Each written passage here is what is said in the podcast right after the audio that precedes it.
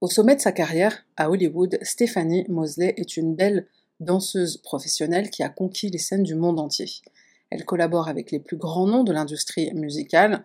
Toutefois, Stéphanie est bien plus qu'une danseuse, puisqu'elle s'intègre aussi dans le monde du cinéma et du petit écran. Alors que son CV artistique ne cesse de s'étoffer, Stéphanie semble sur le point d'atteindre des sommets encore plus élevés. En effet, la série télé Hit the Floor, dans laquelle elle joue un petit rôle, est renouvelée pour une troisième saison. En ce qui concerne sa vie personnelle, les choses s'améliorent, même si elle traverse des problèmes conjugaux avec son mari, les deux époux semblent enfin trouver leur chemin vers la guérison. Pourtant, le matin du 8 décembre 2014, l'appartement luxueux qu'ils partagent va devenir le théâtre d'un drame inimaginable. Ce qui se passe exactement dans cet appartement reste un mystère troublant. Comment expliquer ce dénouement tragique qui va brutalement mettre fin à la carrière prometteuse de Stéphanie? Plongeons dans les sombres recoins de la vie glamour d'Hollywood, où succès et célébrité ne sont pas toujours synonymes de bonheur.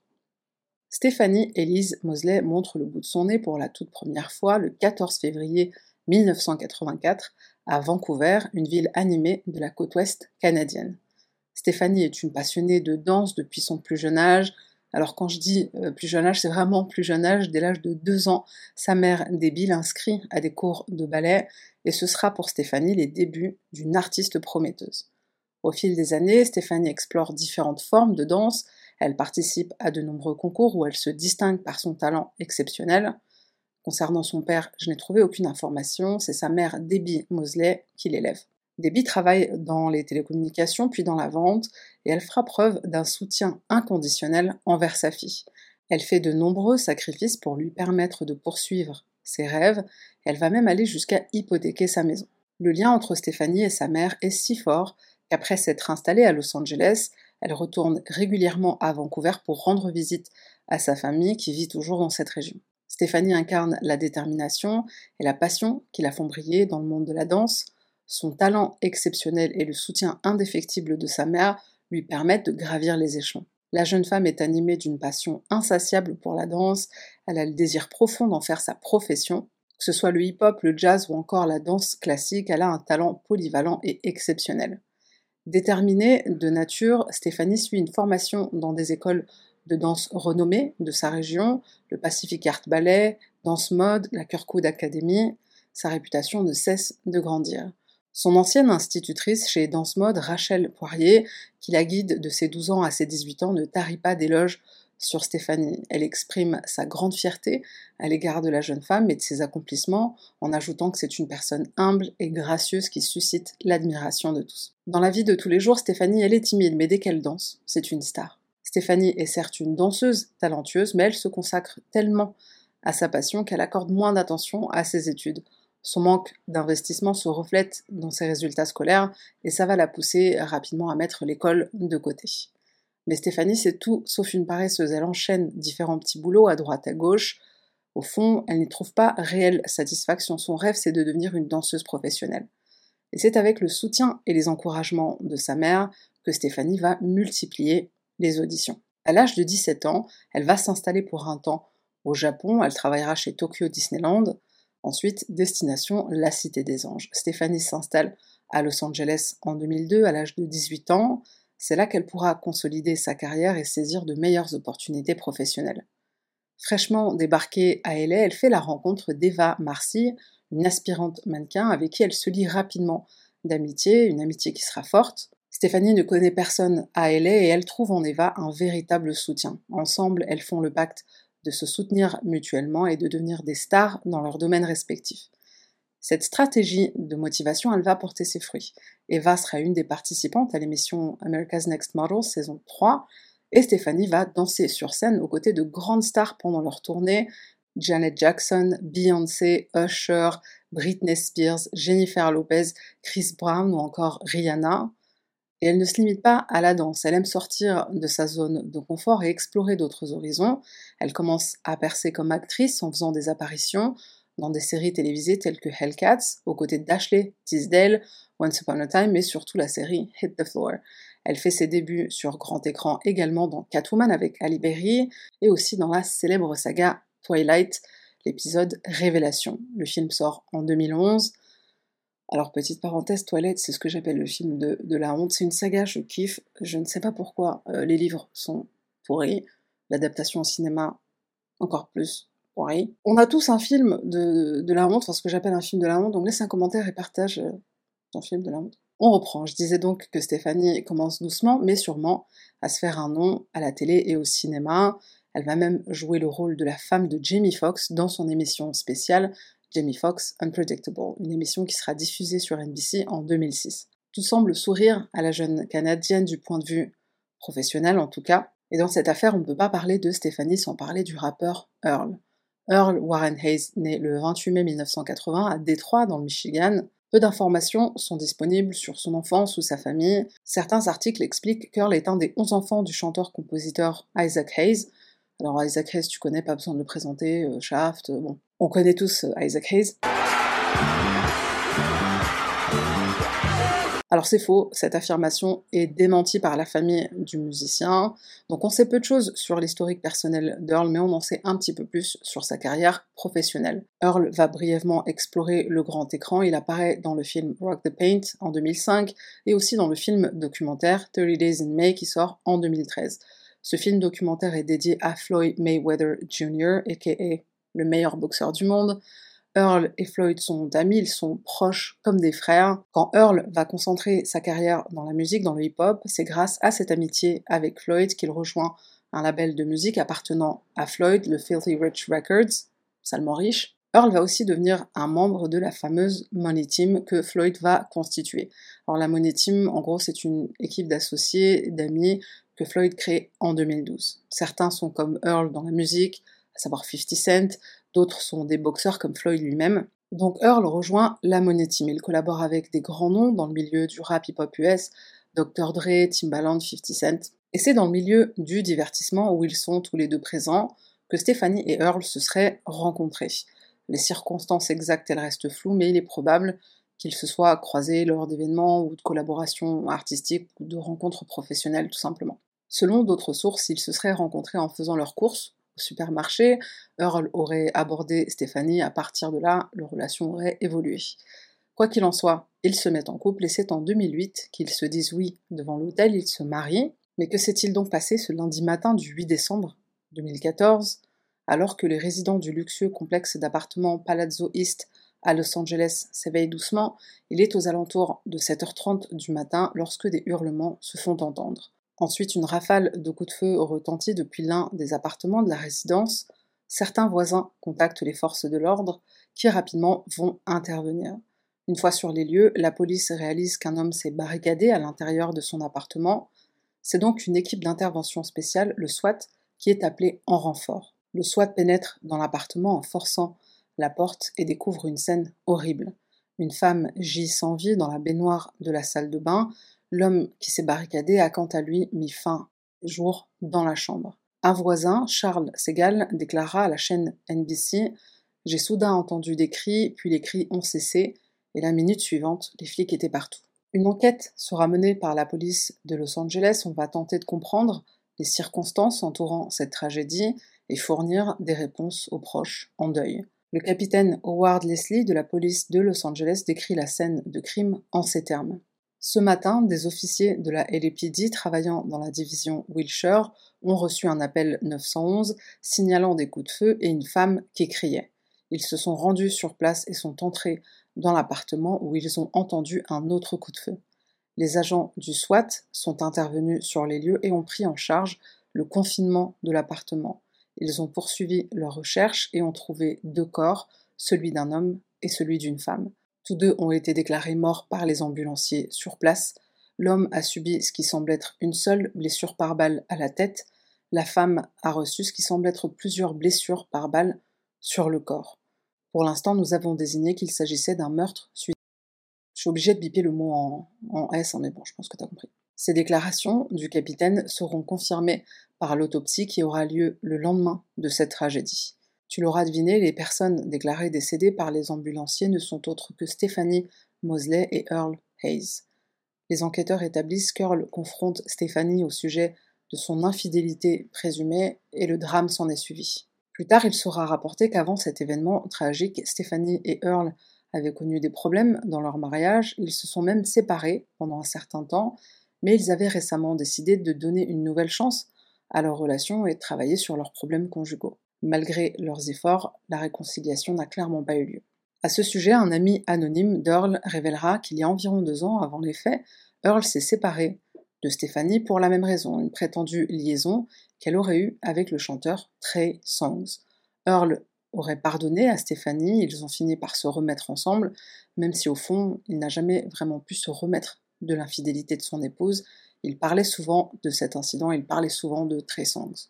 Le jour du drame, Earl était bouleversé parce qu'il était une infidélité répétée, selon lui, entre sa femme Stéphanie et Trey Songs. Pourtant, selon les déclarations de l'inspecteur Scott Matterson, Stéphanie avait eu une conversation avec des membres de sa famille au Canada le jeudi précédent le drame, et elle les avait rassurés en leur disant que les choses allaient plutôt bien et qu'elle était positive et optimiste leur sujet. Après l'annonce de la mort de Stéphanie et Earl, de nombreuses personnes se sont poser des questions sur l'implication de Floyd Mayweather dans cette affaire. Alors je rappelle qu'il est un ami très proche d'Earl. Au départ, Floyd est réticent à coopérer avec la police, mais il finira par parler aux forces de l'ordre lors d'un entretien qui va durer près de deux heures le mercredi 11 décembre 2004. Ce témoin clé va révéler qu'Earl l'a contacté sur FaceTime le lundi matin, donc le jour du drame. Au cours de leur conversation, Earl s'éloigne du téléphone, il se dirige vers la salle de bain et il tire plusieurs coups de feu sur Stéphanie. Le tout pendant que Floyd est toujours en appel FaceTime, donc il est témoin de la scène. Il rapporte qu'après avoir tiré sur sa femme, Earl revient au téléphone, il continue de parler avec lui, il menace dans la tête, Floyd essaie de l'en empêcher, bien sûr, mais il n'y parvient pas. Et à ce sujet, il dira qu'il était frustré, bouleversé de ne pas avoir pu convaincre son meilleur ami de ne pas appuyer sur la détente. Lorsque les enquêteurs lui posent des questions complémentaires sur les événements qui précèdent les coups de feu, Floyd répond qu'il discutait de l'infidélité présumée de Stéphanie, mais il nie avoir incité Earl à commettre cet acte criminel contre sa femme. D'après d'autres sources, on découvrira plus tard que Floyd aurait dit à Earl de quitter Stéphanie. Les policiers vont également demander à Floyd pourquoi Earl lui a téléphoné si tôt le matin, et Floyd suppose qu'Earl essayait tout simplement de dire au revoir à un de ses amis les plus proches. Le témoignage de Floyd apporte une perspective troublante sur les événements tragiques qui ont lieu ce matin-là, et c'est lors d'une interview qu'il donnera quelques années plus tard aux médias Hollywood Unlocked que le boxeur va revenir sur cette tragédie, mais bien plus en détail. My best friend called me on FaceTime. We was talking a little bit. I could tell they'd been up all night. They was talking. I hear the bath water running. He put it on FaceTime. He got back on the phone. I'm kind of getting choked up from this. Il explique que son meilleur ami le contacte ce jour-là sur FaceTime. Ils discutent un peu. Earl lui passe Stéphanie. Floyd et elle échangent quelques mots. Et sans donner les détails de cette conversation, Floyd raconte qu'il a remarqué le couple n'est pas dans son état habituel. Floyd entend l'eau du bain couler et Earl reprend le téléphone, il continue de discuter avec Floyd. Floyd est confus par la situation et il demande à Earl pourquoi il l'appelle de si bon matin. Et la réponse du rappeur est déroutante. Tu sais que je t'aime, mais il y a quelque chose que tu ignores. À ce moment-là, Floyd voit Earl se pencher et saisir une arme à feu. Pris de panique, Floyd lui demande ce qu'il compte faire avec cette arme. C'est là que Earl commence à tirer sur sa femme Stephanie, sous les yeux horrifiés de Floyd et après avoir tiré sur Stéphanie, Earl place l'arme sur sa tempe, et on connaît la suite. Floyd, bouleversé par ce qu'il vient de voir, fait face à l'horrible réalité de cette perte, il vient de perdre son meilleur ami, et il termine cette interview en précisant que seules les deux personnes présentes connaissent vraiment tous les tenants et aboutissants de la situation. Ensuite, il rend un hommage à Stéphanie en la décrivant comme une étoile filante qui nous a été enlevée trop tôt. Elle n'avait que 30 ans lorsqu'elle est décédée repose en paix. En effet, les circonstances de cette tragédie, seules Stéphanie et Earl les connaissent vraiment. Les forces de l'ordre découvrent en effet une importante quantité de, euh, de chocolat, parce que tu te rappelles ce que c'est le chocolat. Donc ils trouvent du chocolat à l'intérieur de l'appartement du couple. Alors d'où ça vient, quelle quantité a été consommée, difficile à dire. Certaines sources proches du label de musique de Floyd révèlent que Floyd aurait suggéré à Earl de quitter Stephanie, et pas seulement à cause des infidélités, mais aussi parce que, et je cite, elle est mauvaise pour ta carrière. Une autre source proche de Floyd aurait même affirmé que le boxeur a provoqué Earl en le traitant de faible parce qu'il n'a pas quitté Stephanie. L'après-midi du drame, Floyd est repéré, sourire aux lèvres, alors qu'il assiste à un match de basket des LA Clippers. Euh, le matin, il vient d'être témoin d'un meurtre via FaceTime, meurtre de son meilleur ami et de sa femme. Un comportement qui a été jugé étrange et indécent. Et autre chose que fera Floyd et qui choquera, il finance les funérailles de son ami assassin. C'est à se demander ce qui s'est vraiment passé pendant cet appel FaceTime. Autre élément troublant qui ajoute une dimension macabre à cette histoire, en 2010, soit deux ans après avoir épousé Stéphanie, Earl enregistre une mixtape avec une chanson de rap qui est pour le moins troublante. Le titre, alors c'est le mot qui commence en S, je peux pas te le, dire, mais je pense que tu as compris. Voici un petit extrait euh, traduit en français. Alors coupe ton poignet, saute d'une falaise, écrase-toi dans de la mer.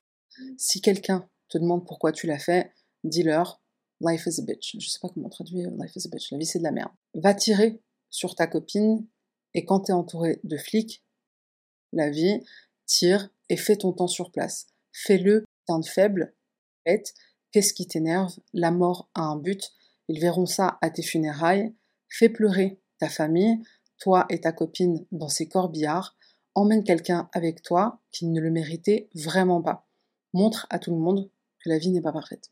C'est ce que j'appelle une chanson prémonitoire.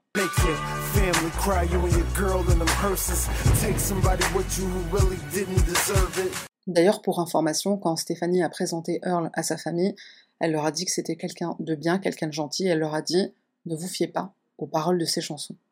Bon, je pense qu'ils auraient dû quand même. Concernant le chanteur Trey Songs, alors il faut savoir qu'étrangement, il a déjà été impliqué dans une autre affaire de meurtre auparavant.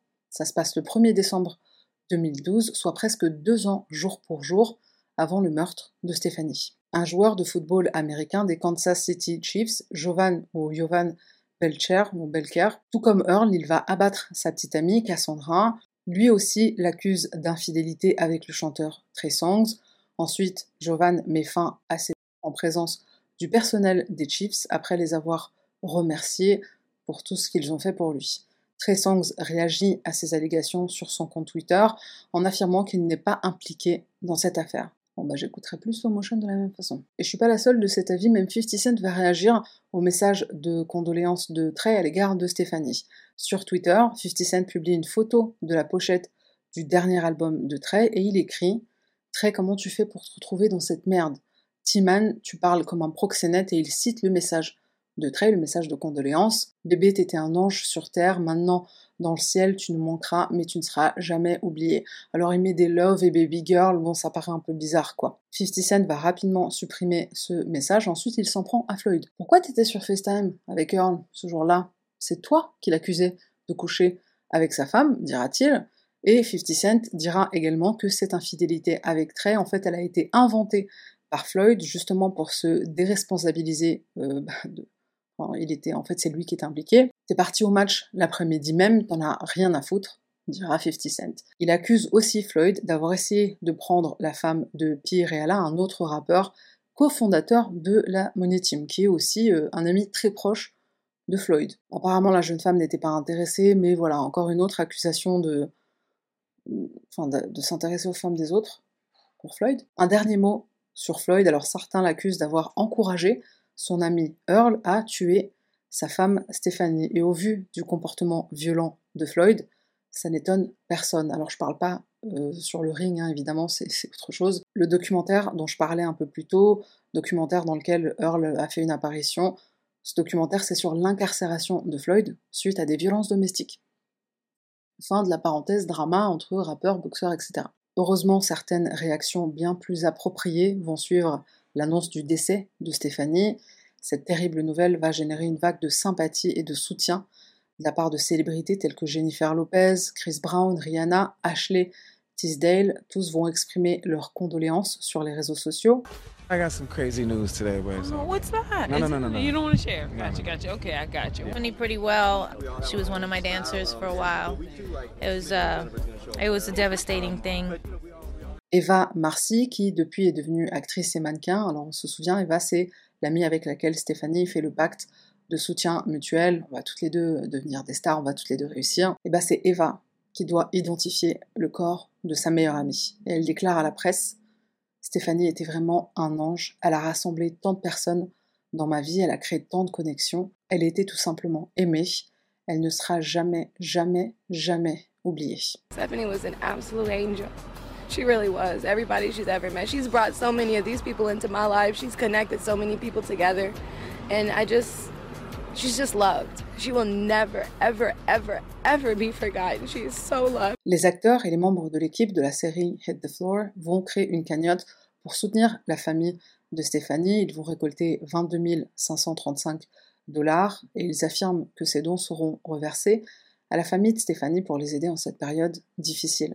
Les fans de la danseuse vont également exprimer leur profonde émotion dans un livre d'or en ligne. Ce tragique événement fait également une victime collatérale en quelque sorte, Debbie, la maman de Stéphanie, qui se retrouve désormais seule.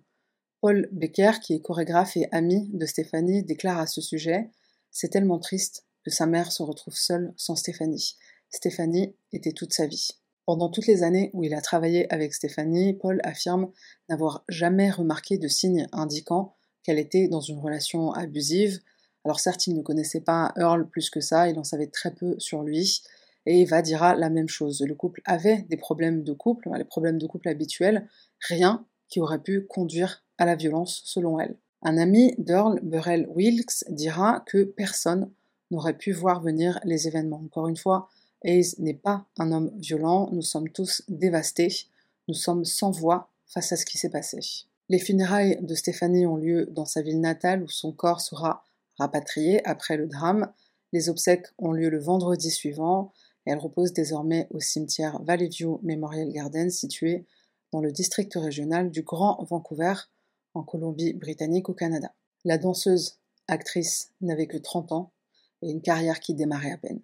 Les funérailles d'Earl Hayes se déroulent au cimetière Inglewood Park à Los Angeles, et malgré les circonstances tragiques, je le rappelle, c'est Floyd qui finance ses funérailles. Il dit que sa famille devrait pouvoir lui offrir des funérailles dignes de ce nom.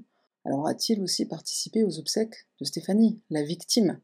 C'est une excellente question. On arrive à la fin de cette triste affaire. Stéphanie Mosley, Earl Hayes, ou comment la jalousie peut pousser à bout? Jalousie pas seulement par rapport aux autres hommes, la carrière de Stéphanie était en train de s'envoler. On ne peut pas en dire autant pour Earl. Est-ce que c'est un manque d'estime de lui-même qui l'a poussé à commettre l'irréparable? Un manque de confiance en lui? Une jalousie du succès de sa femme? Bon bah on lui posera la question quand on sera mort nous aussi. Parce que la réponse elle est partie avec lui euh, du coup. C'est tout pour moi. Merci d'avoir regardé jusqu'à la fin et on se retrouve la semaine prochaine pour une nouvelle affaire.